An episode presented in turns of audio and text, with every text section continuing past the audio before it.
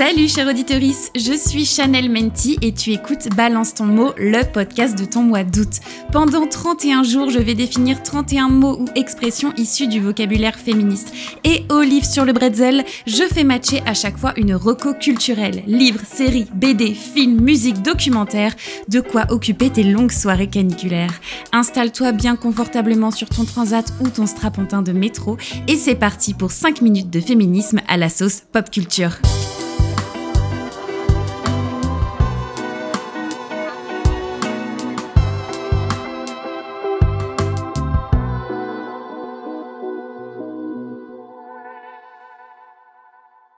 Épisode 11 sur 31, l'écriture inclusive, c'est quoi?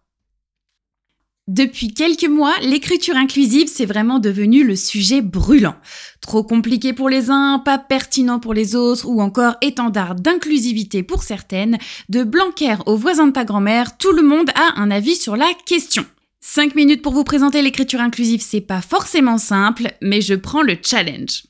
Si le mot yel vient d'entrer dans le dictionnaire, l'écriture inclusive, elle, existe depuis très longtemps. En fait, la fameuse règle du masculin l'emporte sur le féminin n'a absolument pas toujours existé. Elle est même finalement assez récente car elle ne date que du XVIIIe siècle. Avant elle, on accordait selon l'accord de proximité, c'est-à-dire suivant où les mots étaient placés dans la phrase. Les filles et les garçons sont beaux ou les garçons et les filles sont belles.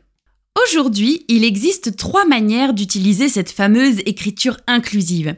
D'abord, la plus courante, l'utilisation du point médian.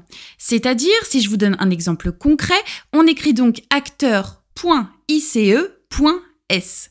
Le souci avec cette écriture, c'est qu'elle ne prend pas en compte les personnes qui sont non binaires, c'est-à-dire qui se considèrent ni hommes ni femmes.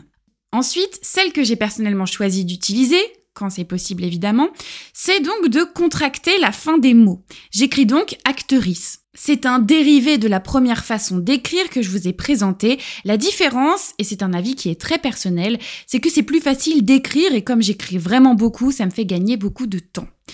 Enfin, dernière façon d'utiliser l'écriture inclusive, c'est de choisir des mots qui sont neutres. Exemple, au lieu d'écrire les hommes et les femmes, tu peux écrire les personnes.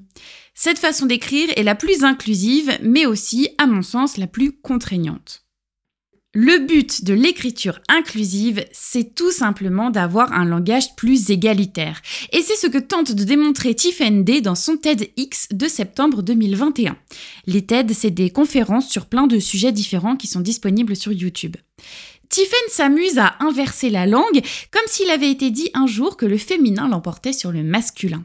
Sa prise de parole nous immerge dans un univers parallèle, celui d'une société matriarcale. Perso, je trouve que d'inverser totalement les choses permet de mettre en lumière des problématiques de façon simple et efficace. Et à mon sens, son TED encourage vraiment à réfléchir à l'impact qu'ont les mots sur nous. Si vous voulez comprendre et réfléchir autour de l'écriture inclusive, je vous conseille le TED de Tiffen, Il était une fois une langue émancipée, dispo sur YouTube.